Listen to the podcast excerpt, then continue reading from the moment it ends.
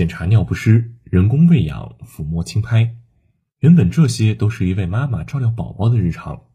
近日，在南昌大学第一附属医院象湖院区隔离病房内，这些成为了五名护士的日常工作。三月二十号下午，一名无症状感染者在医院经剖腹产术产下了一名婴儿。为照料这名特殊宝贝，医院特设护理专班，让五位护士充当临时妈妈。他们之中有护理经验丰富的老护士，还有年轻的九零后护士。在照料宝宝之余，他们还写了一封给宝宝的信。接下来，请南昌大学第一附属医院妇产科护士袁鹏鹏为我们分享这封信的内容。亲爱的宝贝，你好。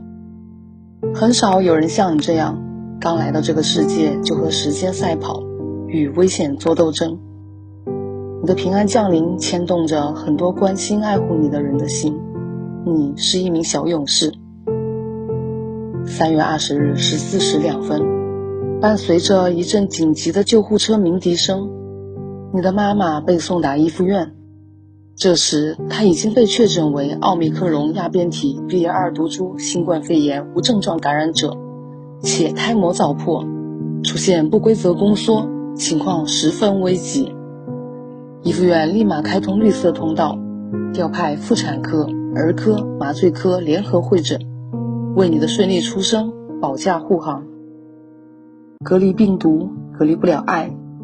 在负压手术室内，所有参与手术的医护人员克服重重困难，在二十五分钟左右将你顺利接生。但是你却出现了轻度窒息。经过一分钟心肺复苏急救，才发出了一声响亮的啼哭，让在场所有人都松了一口气。刚出生的你紧紧地握着小拳头，仿佛在与病毒做斗争。